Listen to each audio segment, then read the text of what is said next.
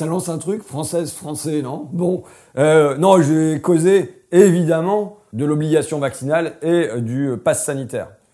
D'abord dire en préalable que demain soir, à 17h25, quel doc me l'a rappelé sur mon téléphone portable, je vais faire ma deuxième dose au CHU d'Amiens. Donc, euh, je suis pas du tout anti-vaccin. Euh, je fais ça parce que j'ai pas envie de passer ma vie à me demander si je vais choper le Covid. C'est pas que je craigne de mourir, tu vois, quand tu vois le, taux de décès de ça à mon âge, c'est hyper limité. Mais en revanche, euh, de me dire que euh, je vais avoir euh, 15 jours euh, à l'isolement, peut-être avoir des séquelles quand même un petit peu qui traînent. Bon, j'ai pas envie d'avoir ce truc dans ma tête chaque fois que je serre la main à quelqu'un ou que les gens viennent me, me, crachoter dans le nez parce qu'ils me parlent de super près. Donc, j'ai décidé, même si j'ai écrit un bouquin sur Big Pharma, que je sais qu'il y a un business des vaccins, voilà, euh, après réflexion, je me suis dit ouais, je vais me faire vacciner. Deuxième dose demain. Et par ailleurs, quand je vois Irène Frachon, donc euh, euh, la médecin hyper engagée sur le Mediator, et on connaîtrait même pas le nom du Mediator s'il n'y avait pas Irène Frachon, dont on qu'on peut pas soupçonner du moindre conflit d'intérêt avec un labo qui dit les études sont sérieuses, faites-moi confiance, allez vous faire vacciner. Elle dit j'ai regardé de, près les études de validation et la veille de phar- pharmacovigilance. Je suis convaincu de la qualité, du sérieux et de l'efficacité des vaccins agréés en France. Je peux dire que c'est l'inverse du Mediator où dès le début, alors qu'on pouvait s'apercevoir que c'était un poison, on a fermé les yeux. Aujourd'hui, beaucoup de gens me font confiance et je leur dis vous avez une solution, faites-vous vacciner. Les complications sérieuses sont exceptionnelles et les bénéfices du vaccin sont infiniment supérieurs au risque du Covid. C'est une voix qui compte pour moi. Et donc, euh, 0% anti-vax dans ma décision personnelle. Maintenant, j'ai une conviction citoyenne.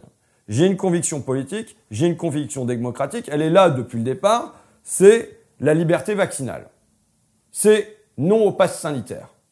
Et euh, moi, quand j'entends Macron lundi soir, euh, ça me fait bondir sur ma chaise. Et euh, des fois, je bondis et j'ai l'impression de bondir tout seul, tu vois. Euh, et là, j'ai l'impression que ça bondit aussi dans le pays. Qu'est-ce que je sens?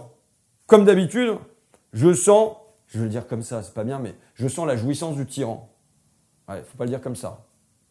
Je regarde. euh, ça va? Ça passe. Ça passe. C'était bien expliqué du temps d'Edouard Philippe quand il disait quand même c'est super chouette de pouvoir décider si euh, la distance sociale, ça doit être un mètre ou un mètre cinquante et fixer ça. Il y a une jouissance là-dedans. Le plaisir d'entrer dans, dans la vie des gens à ce point-là. Mais euh, des fois où ils confinaient ou reconfinaient, on, disait ben, on sait pas. À l'Élysée, on entendait, on ne sait pas de quel côté va retourner la pièce, comme si les Français étaient une pièce, et puis euh, voilà, leur sort allait être décidé comme ça sur un coup de dé du président de la République. Et là, on a la même chose, puisque il y a eu un conseil de défense mercredi dernier qui parlait pas du tout de l'obligation euh, vaccinale pour tout le monde, parce que là, ce qui se passe, c'est quand même ça, hein, euh, ou du pass sanitaire étendu euh, au ciné, au resto et même au supermarché. Euh, il y a eu un conseil de défense lundi qui n'était pas du tout sur cette ligne-là. On a un papier qui paraît lundi dans la journée sur LCI, tu vois, je te choisis pas un truc, euh, avec un conseiller du chef de l'État qui dit Inclure les restaurants dans le pass sanitaire étendu n'était pas envisagé mercredi dernier lors du Conseil de défense sanitaire, ce que je viens de vous dire. En termes d'organisation, ça me paraît compliqué, mais le président peut nous surprendre.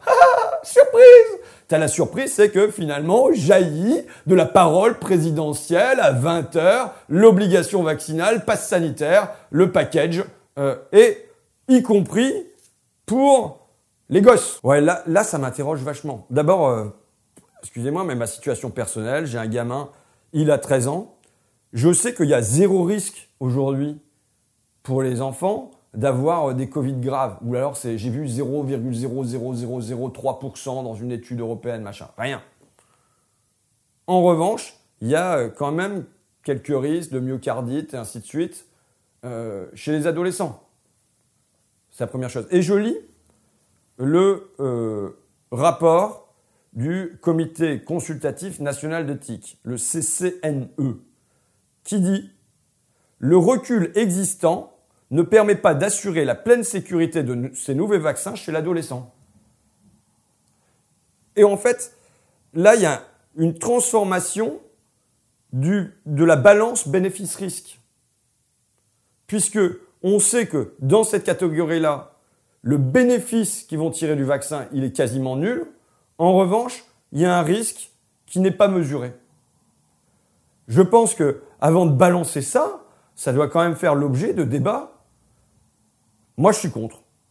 Euh, et euh, moi, j'aimerais entendre Jean-François Delfrécy, puisque c'est à la fois le conseiller du prince et aussi le président euh, du comité consultatif national d'éthique, sur cette vaccination chez les mineurs. Tu vois, hier, j'étais donc à la fête d'Émile Bastille, à Camon, où on a eu à rencontrer un grand succès populaire, et le peuple est venu m'interpeller sur cette question. Et, euh, il y avait Gilles, notamment un retraité de la SNCF que je connais très bien, qui dit bah écoute moi le vaccin je l'ai fait, je m'en fous vu mon âge. De toute façon, euh, si ça a des conséquences pour la suite, tu vois, mm. bon voilà, je, je, suis je veux vivre tranquille, allons-y. Par contre, pour mes enfants, pour mes petits enfants, pourquoi c'est obligatoire? Et je pense que c'est un sentiment qu'on a tous. Franchement, euh, est-ce qu'on a envie de balancer nos gosses là-dedans?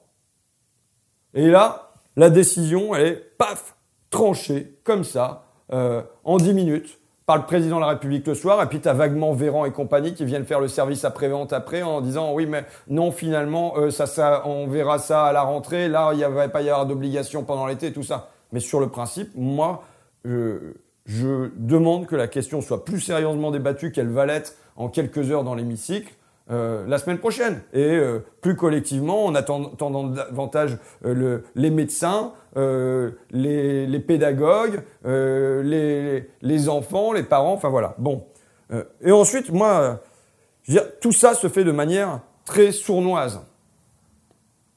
D'abord, on te dit qu'il n'y a pas d'obligation vaccinale. C'est du pipeau. Si tu vas aller faire tes courses au supermarché, tu es obligé d'être vacciné. Parce que le test, il doit dater de je sais pas trop combien de temps. Et il sera payant maintenant. C'est faux le supermarché. C'est faux Oui, c'est faux. Ah bon? Comment tu, comment tu vas dans un supermarché sans passer par un centre commercial? Tu peux la carte Ouais, c'est une supérette. Tu vois, il y a une espèce de service après-vente là de Macron qui se met en place. Il y a Damien qui est dans la pièce à côté qui me fait mes recherches et qui me dit non, euh, c'est pas pour les supermarchés, c'est pour les centres commerciaux. C'est-à-dire que Macron a raconté tellement de conneries lundi soir qu'ils sont obligés de venir nettoyer dans les coins après. Euh, et donc là, voilà, mais comment tu rentres dans, euh, chez Auchan sans rentrer dans la galerie marchande? Il y a des trucs qu'il va vraiment falloir m'expliquer. Je pense que évidemment, euh, euh, Auchan, c'est pas vraiment le lieu que fréquentent Emmanuel et Brigitte régulièrement pour aller faire leur achat de papier toilette, quoi. Mais de toute façon, ça se fait de manière sournoise. Pourquoi? Pendant, Depuis des mois, ils nous répètent quoi? Macron, en avril, tu vois, l'avril, c'est hier, quoi. En avril, le pass sanitaire ne sera jamais un droit d'accès qui différencie les Français. Il ne saurait être obligatoire pour accéder aux lieux de vie de tous les jours, comme les restaurants, théâtres et cinémas, ou pour aller chez des amis. Macron. Je l'ai dit, je le répète, le vaccin ne sera pas obligatoire. Véran. La vaccination contre le coronavirus ne sera pas obligatoire, ni pour prendre un transport en commun, ni pour entrer dans un restaurant, ni évidemment pour aller travailler. Maintenant, tu as des gens qui vont être licenciés hier euh, à la fête des mille Bastilles, toujours, des gens qui me disent voilà, je travaille dans un restaurant, maintenant mon patron il me dit soit tu te fais vacciner, soit tu dégages. Donc voilà. Euh, Pivet, donc qui est la, présidente de la commission des lois à l'Assemblée nationale, j'ai tenu à inscrire noir sur blanc dans la loi qu'un restaurant, un cinéma ou un théâtre ne pourra pas l'exiger. C'est tous ceux. Euh, alors, et même sur le, le site du gouvernement, tu avais en aucun cas, le 12 mai, tu vois, le 12 mai, c'était il y a deux mois en deux mois, en aucun cas il ne s'agira d'appliquer ce pass à ce qui fait la vie quotidienne des Français. Rosine Bachelot, l'idée me paraît choquante à l'unanimité, les acteurs du spectacle vivant l'ont rejeté, tous les membres du gouvernement. À l'arrivée, ils font, et alors c'est le Parisien qui le dit, un pass sanitaire des plus restrictifs en Europe. En Allemagne, il y a aussi un pass sanitaire, mais on a le droit à deux tests PCR gratuits par semaine. Il y a des stands partout pour qu'il n'y ait pas une obligation des gens à se vacciner. Les pays avec vaccin obligatoire, il y en a trois. Le Tadjikistan, le Turkménistan et le Vatican. Ça nous met dans un bel ensemble quand même. Tout ça se fait de manière complètement sournoise parce que on a commencé par te dire bah, le pass sanitaire, ça sera pour les grands événements sportifs de plus de 5000 personnes et tout ça. Il n'y aura pas d'obligation vaccinale et à la fin, on te l'a fait à l'envers.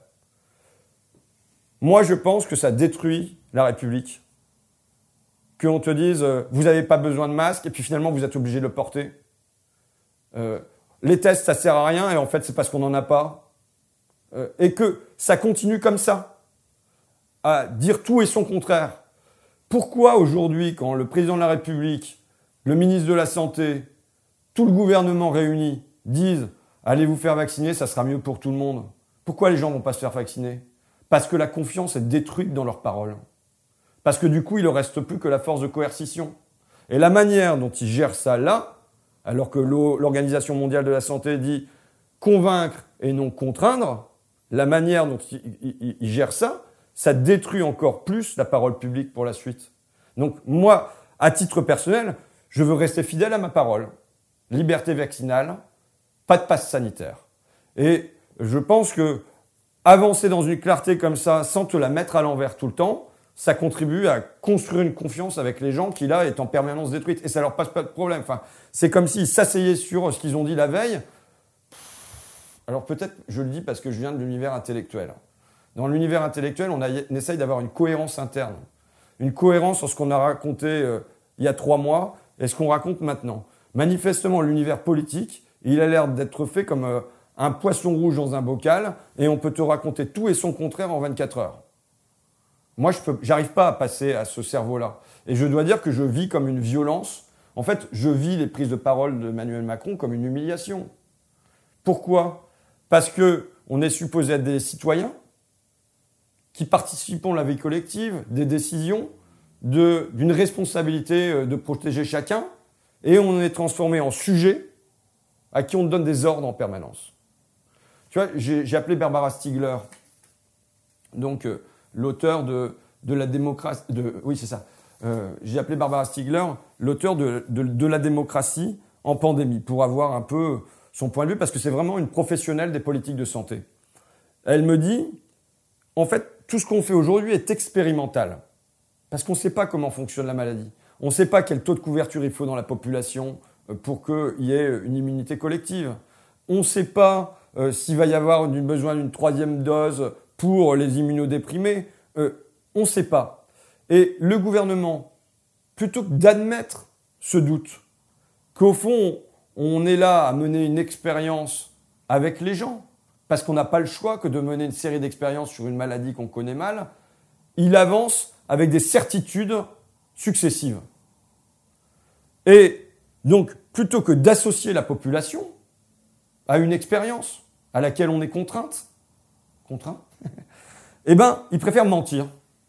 Et un mensonge suit un autre mensonge. Sors du resto, on allait au resto à la table d'ordre, qui est un, resto juste à côté à Rivry, là, dans ma rue.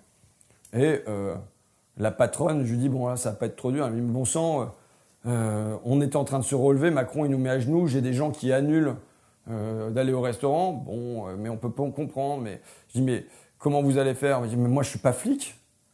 Et là, ce qu'ils sont en train de faire, c'est d'essayer de transformer tout le monde en flic. Elle, qu'est-ce qu'elle devrait faire? Elle s'est supposée, là, bientôt, non seulement qu'on on mette notre téléphone portable, là, je suis pas un spécialiste de ces trucs-là, quoi, mais avec ton code, ou alors tu sors ton papier, mais en plus, comparer le nom sur le papier à la pièce d'identité. C'est euh, euh, dire, pour les autres vaccins, pour les 11 autres vaccins, parce que maintenant il y en a 11 obligatoires, mais enfin, euh, personne te demande tes papiers comme ça en permanence. Et à la limite, on pourrait dire, bon, bah, il y a une police ou une police sanitaire pour ça. Et là, l'aberration, la dernière des aberrations dans cette histoire, c'est quand même que les policiers, eux, qui sont supposés contrôler, ils n'auront pas d'obligation vaccinale. Euh, c'est complètement aberrant. Bon, enfin bon. alors je demande à Barbara Stiegler, mais alors, c'est une dictature sanitaire? Mais, euh, non, qu'est-ce qu'il y a de sanitaire? Euh, Il n'y a pas de politique sanitaire. Alors, on l'a dit, on l'a redit sur les lits quand même.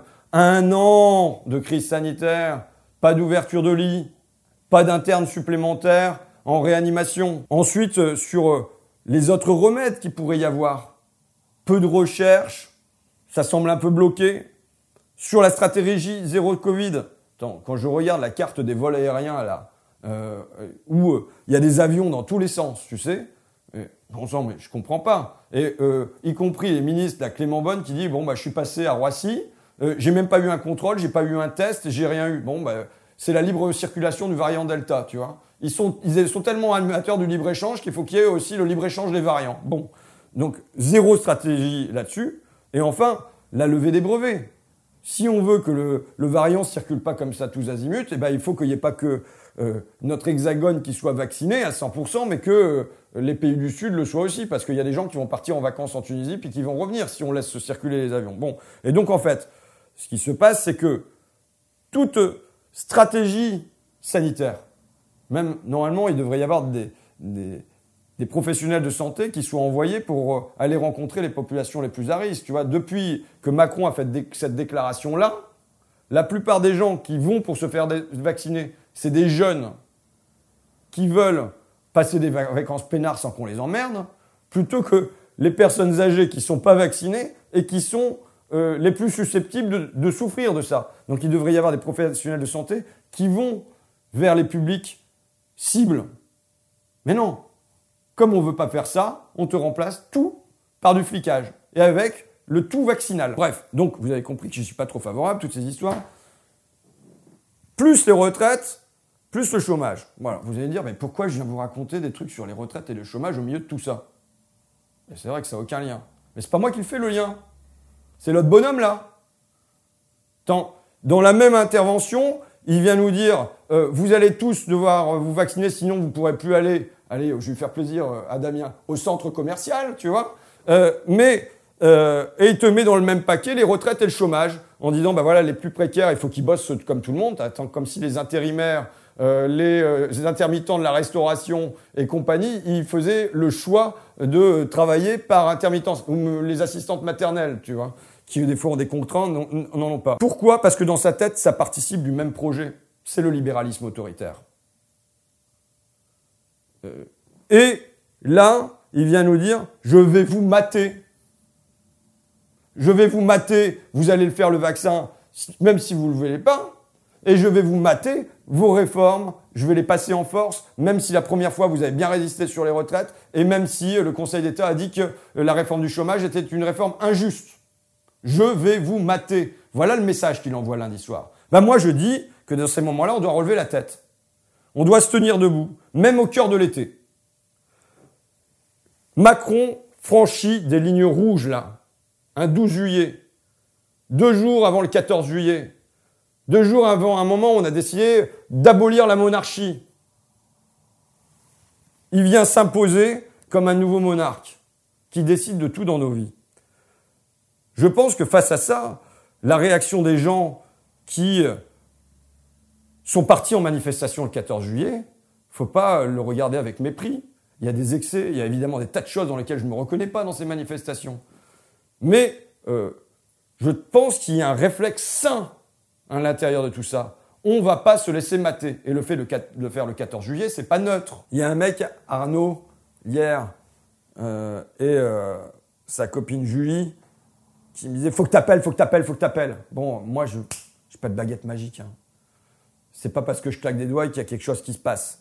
Euh, je suis dans ma cuisine, vous m'écoutez, c'est sympa. Je prétends pas être une voix qui porte dans le pays, tu vois, et qui transforme les choses. c'est un truc des, des, des, des. De croire qu'ils transforment les choses par leur seul mot. Non. Mais moi, je veux m'adresser quand même aux forces de gauche. Je veux m'adresser aux intellectuels.